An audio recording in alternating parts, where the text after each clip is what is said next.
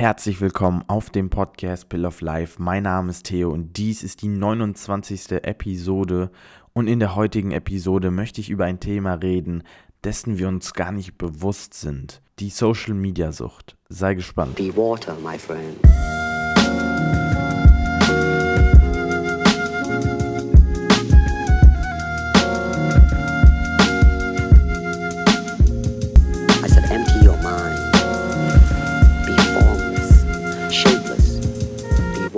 My Freut mich, dass du wieder eingeschaltet hast. Und ja, wir haben jetzt wieder Dienstag und es ist auch 6 Uhr. Und ich glaube, das wird jetzt die reguläre Podcast-Zeit in der nächsten Zeit, in den nächsten 18 Wochen, um genau zu sein.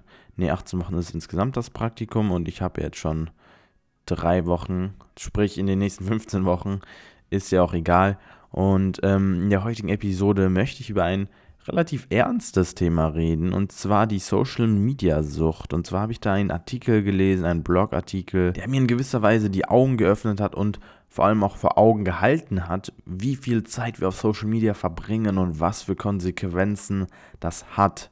Und selbst wenn du das meiste schon weißt, ich denke mal alleine, dass man sich das ins Bewusstsein ruft und mit diesen ganzen Statistiken, die ich jetzt gleich droppe, das Ganze in eine Perspektive setzen kann oder bringen kann, wird das einiges bewirken. Das erhoffe ich mir zumindest. Und das sind im Prinzip so acht Fakten, die mich extremst umgehauen haben. Und ich bin mir sicher, dir wird das gleiche widerfahren, sage ich mal. Das Problem bei Social Media ist ja auch oft, dass wenn man einmal in diesen Stream kommt, wenn man einmal bombardiert wird mit Bildern und diesen Dopaminausstoß hat, dann verschwindet das Zeitgefühl und man nimmt gar nicht mehr wahr, dass man völlig in diesem Flow ist und nur noch scrollt. Und genau aus diesem Grund empfinde ich das so, dass man einfach mal harte Fakten braucht, die einem ein bisschen aufrütteln. Und genau diese Fakten möchte ich dir jetzt liefern. Und das Krasse ist jetzt, dass ein Fakt härter ist als der andere. Und zwar lauten die Fakten wie folgt. Es wird gesagt, also das jetzt so statistisch gesehen, dass in Amerika die durchschnittliche Person zwei Stunden pro Tag ähm, an Social Media verbringt oder am Handy ist und Social Media nutzt. Und zwei Stunden ist in meinen Augen sogar noch relativ wenig, weil ich weiß, glaube ich, sogar, dass ich mehr nutze, beziehungsweise meine Zeit darauf verbringe. Und das sollte man aber auch differenzieren. Machen das jetzt Leute, die irgendeine Ambition, sag ich mal, haben. Also ich sage jetzt nicht, die Influencer sein wollen, aber die ähm, Content erstellen, Content distributen, sich connecten mit Leuten oder einfach wirklich nur konsumieren. Aber wenn man von zwei Stunden am Tag redet, dann resultiert das in fünf Jahren. Also zwei Stunden am Tag Social Media täglich nutzen, entspricht dann, also wenn man das sein Leben lang beibehält, also sein Leben lang auch relativ gesehen, dass man insgesamt fünf Jahre und vier Monate in seinem Leben auf Social Media verbracht hat. Das muss man sich mal geben. Wenn du zwei Stunden am Tag an deinem Handy bist, dann würdest du doch, wenn du, wenn du das jetzt hochrechnest, fünf Jahre und vier Monate insgesamt an deinem Handy gewesen sein und die Zeit damit verschwendet haben, ähm, anderen Leuten dabei zuzuschauen, wie sie gerade Essen zubereiten oder im Gym sind, wie bei mir. Spaß, kein Spaß. Das bedeutet, dass du in diesen fünf Jahren und vier Monaten über 10.000 Marathons rennen könntest. Du hättest sogar zu dem Mond fahren oder fliegen können, besser gesagt, und 32 verschiedene Orte der Welt bereisen können. Das bedeutet, dass wenn du zwei Stunden am Tag auf Social Media verbringst, und das ist wie gesagt noch sehr niedrig gehalten, hier steht sogar gerade in dem Blogartikel, dass es im Schnitt sogar neun Stunden sind. Also Leute oder Teens, besser gesagt, Teenager, die exzessiv Social Media konsumieren, verbringen neun Stunden, bis zu neun Stunden am Tag damit. Und das hat einige Folgen. Und auf diese Folgen möchte ich jetzt auch noch weiter eingehen. Und das Erschütternde an der ganzen Sache ist erstmal das Ausmaß, weil es insgesamt 210 Millionen Leute sind, die von der Social Media Sucht leiden oder die unter einer Social Media Sucht leiden. Das muss man sich mal geben.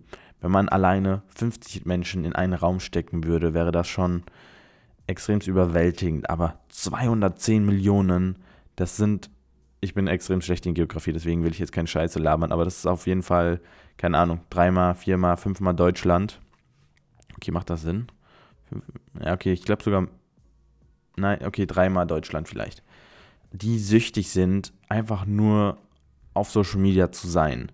Und ich finde das einfach nur krank, weil früher hatte man die Krankheit Pest oder so gehabt oder ähm, was weiß ich, Epidemien. Und in unserem Jahrzehnt und in unserem Zeitalter leiden Menschen darunter, zu oft am Handy zu sein. Und ich rede jetzt nicht so, als wäre ich nicht davon betroffen. Ich bin safe auch Social Media süchtig. Das Interessante oder das Kranke ist jetzt hierbei, dass eine Studie herausgefunden hat, dass wenn junge Menschen oder Teenager mehr als fünf Stunden am Tag am Phone sind, am Handy sind und Social Media konsumieren, dann verdoppelt sich ihre Chance an Depressionen zu leiden, beziehungsweise dass sie depressive Symptome aufweisen. Und das ist im Gegensatz zu den Menschen oder jüngeren Menschen, die nur eine Stunde am Tag verbringen, nicht der Fall. Also wenn du fünf Stunden am Tag verbringst, bis zu fünf Stunden am Tag, kann man davon ausgehen, dass du mit einer 50 oder doppelten Chance mehr depressive Symptome aufweist. Menschen, die hingegen eine Stunde aufweis äh, aufweisen, auf Social Media verbringen,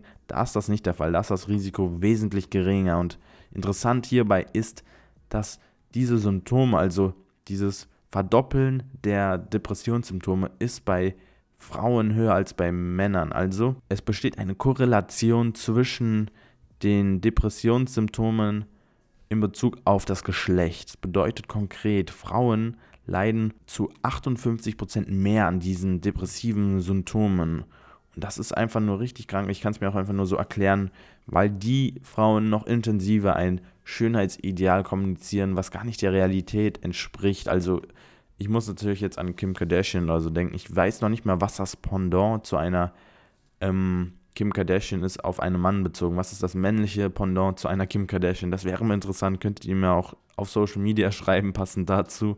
Falls ihr mir noch nicht folgt, Theo-FFM was ist das Pendant zu einer Kim Kardashian, also das männliche Pendant, um genau zu sein. Und es gibt auch eine Studie, die belegt hat, wie abhängig wir wirklich von unserem Handy sind und den Social Media Kanälen. Und zwar schlafen 71% der Amerikaner mit dem Handy im Bett. Also das Handy liegt wahrscheinlich unter dem Bettkissen. Das klingt jetzt eigentlich völlig harmlos, aber die Folgen, ich glaube, das wissen die Amis nicht mehr oder die Menschen, die das machen. Und wenn du dich jetzt angesprochen fühlst, dann hör auch bitte auf damit, denn wir sind fucking Pill of Life, Leute. Wir machen sowas nicht. Weil, erstmal ganz zu schweigen von der Strahlung, also dein Handy sendet Strahlung aus, darüber ähm, braucht man gar nicht diskutieren, wie ähm, schädlich das ist, das weiß ich jetzt nicht, aber es wird sicherlich nicht gut sein. Und das Problem dabei ist, dass 55% der Teenager oder Menschen, die das gemacht haben, extrem Schlafmangel aufgewiesen haben. Und ihr wisst ja, ich predige immer, wie wichtig Schlaf ist. Und das liegt einfach daran, dass man dann instinktiv immer, wenn man aufwacht, zum Handy greift, weil der Körper nach diesem Dopaminkick schreit. Dein Körper ist es gewohnt, gewöhnt, gewohnt, keine Ahnung, diesen Dopaminausstoß von seinem Handy zu bekommen. Und wenn er aufwacht in der Nacht, was ja sehr oft passieren wird, ohne einen Grund, dann weiß er nicht, was er machen soll und weiß aber, ah, ich habe ja das Handy unter dem Bettkissen und schreit förmlich nach diesem Dopaminausstoß. Bedeutet, du schläfst wesentlich ineffizienter und das Schlimmere, du konsumierst dann auch wieder unnötige Inhalte, die wahrscheinlich nur dazu beitragen, dass du depressiv wirst oder Komplexe bekommst. Also jetzt überspitzt dargestellt natürlich. Und das Harte ist ja dabei, wir benutzen Social Media nicht nur tagsüber. Also das ist ja der Fakt dann. Tagsüber benutzen wir es schon sehr viel und das dann auch noch nachts im Halbschlaf. Das bedeutet, im Halbschlaf konsumierst du irgendwelche Inhalte, dessen du dir nicht mal bewusst bist. Und das hat dann auch zur Konsequenz, dass es dir wesentlich schwieriger fallen wird, in den Schlaf zu fallen. Fallen, fallen, fallen, ich weiß. Weil du es gewohnt bist, dir einfach diese Unterhaltung vom Handy zu holen. Und wenn du dann im Bett liegst und auf Krampf versuchst einzuschlafen. Ich habe das früher selber gemacht und ich finde das richtig krass, weil ich, mir fällt das gerade auf, dass mein Handy jetzt nicht mehr beim Bett ist, einfach aus dem Grund, weil ich keine Steckdose am Bett habe. Sprich, mein Handy liegt auf dem Schreibtisch. Ich mache das gar nicht mehr. Aber früher war das so, wenn ich dann aufgewacht bin, oder aufgewacht war, aufgewacht bin, warum hänge ich heute so, keine Ahnung, dann habe ich direkt zum Handy gegriffen. Und das war wirklich das allererste. Ich wach auf und greife direkt zum Handy und check Instagram ab. Und das ist dann das allererste, was du machst. Du bombardierst dich mit Content und suchst verzweifelt nach diesem Dopamin-Spike. Und Studien haben jetzt auch noch belegt, dass Teenager zehnmal in der Nacht zum Handy greifen. Das muss man sich mal geben. Also von diesen Menschen, die Schlafprobleme haben, greifen 45 Menschen wieder zehnmal zu ihrem Handy in der Nacht. Und es gibt ungelogen Leute locker, die greifen nicht mal zehnmal zu ihrem Handy am Tag. Also wenn sie jetzt nicht gerade die ganze Zeit angerufen werden oder wichtige Nachrichten ähm, beantworten. Und die Statistiken werden wirklich nicht besser, denn es hat sich ergeben, dass 90% von Autofahrern zugegeben haben, dass sie während dem Autofahren das Smartphone benutzen. Und 50% von diesen Menschen haben auch zugegeben, dass sie währenddessen Social Media konsumieren. Und das muss man sich ja mal vor Augen halten. Du fährst und du suchst wirklich Unterhaltung, während du fährst. Bedeutet, du scrollst rund. Also ich bin gar kein Autofahrer, deswegen kann ich das gar nicht nachvollziehen. Bedeutet, während du fährst, suchst du Unterhaltung und scrollst und schaust gar nicht auf die Straße. Und das finde ich richtig krank. Und ich merke das selber immer, wenn ich an der Ampel stehe und in die Fenster von Leuten gucke, dass die einfach am Handy sind. Und das Kranke hierbei ist einfach, dass ähm, na, das Center for Disease Control and Prevention, also so heißt das in Amerika, preisgegeben hat, dass tagtäglich neun Menschen deswegen sterben. Also die Unfälle sind darauf zurückzuführen, dass Leute während dem Autofahren Social Media konsumiert haben, also tagtäglich sterben deswegen neun Menschen und davon sind tausend verletzt. Und stell dir jetzt mal vor, du bist einer von diesen Menschen, die während dem Autofahren durch den Feed scrollt und irgendwann wirst du einen Tod verursachen.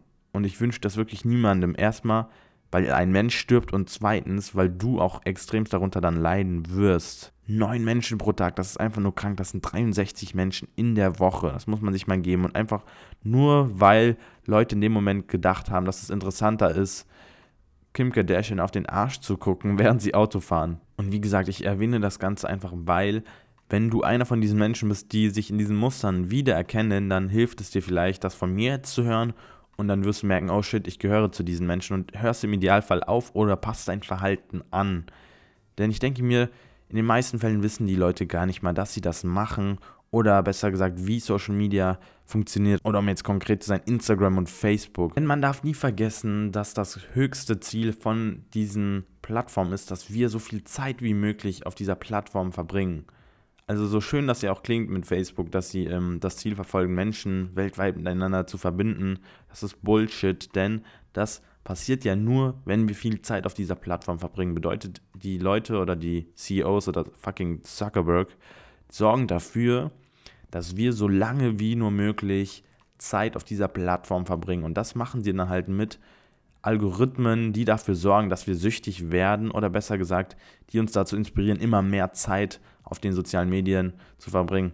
Konkret bedeutet das beispielsweise, wenn du lange nichts auf Social Media postest, wirst du vom Algorithmus bestraft im Sinne von, dein Content erreicht immer weniger deine Zielgruppe. Das wiederum animiert dich ja natürlich dazu, öfters Sachen zu posten. Dann wirst du wiederum belohnt mit Likes oder besser gesagt mit diesem Dopaminkick, den du bekommst, wenn du mehr Likes auf deine Bilder erhältst. Sprich, umso mehr du postest, umso mehr wirst du belohnt. Und das passiert dann auf verschiedenen Wegen, sei es jetzt auf die Instagram Story beispielsweise bezogen.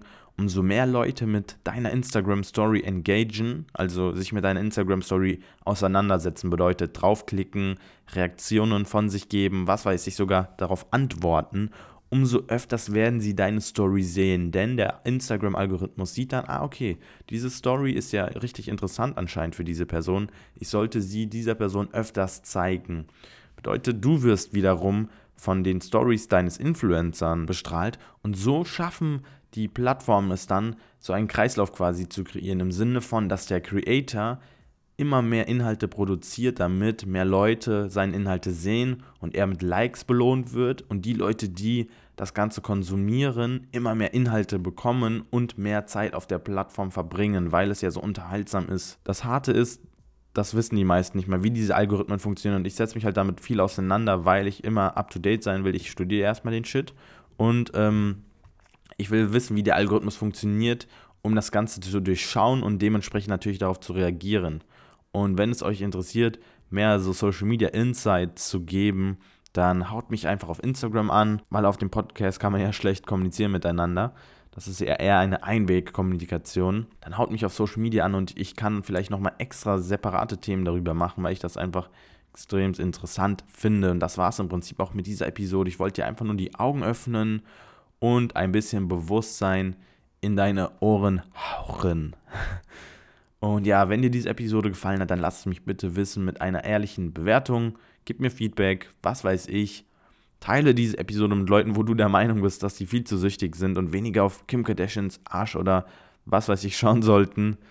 In diesem Sinne, ich wünsche dir noch einen schönen Tag oder Abend. Bis zum nächsten Mal und Peace out.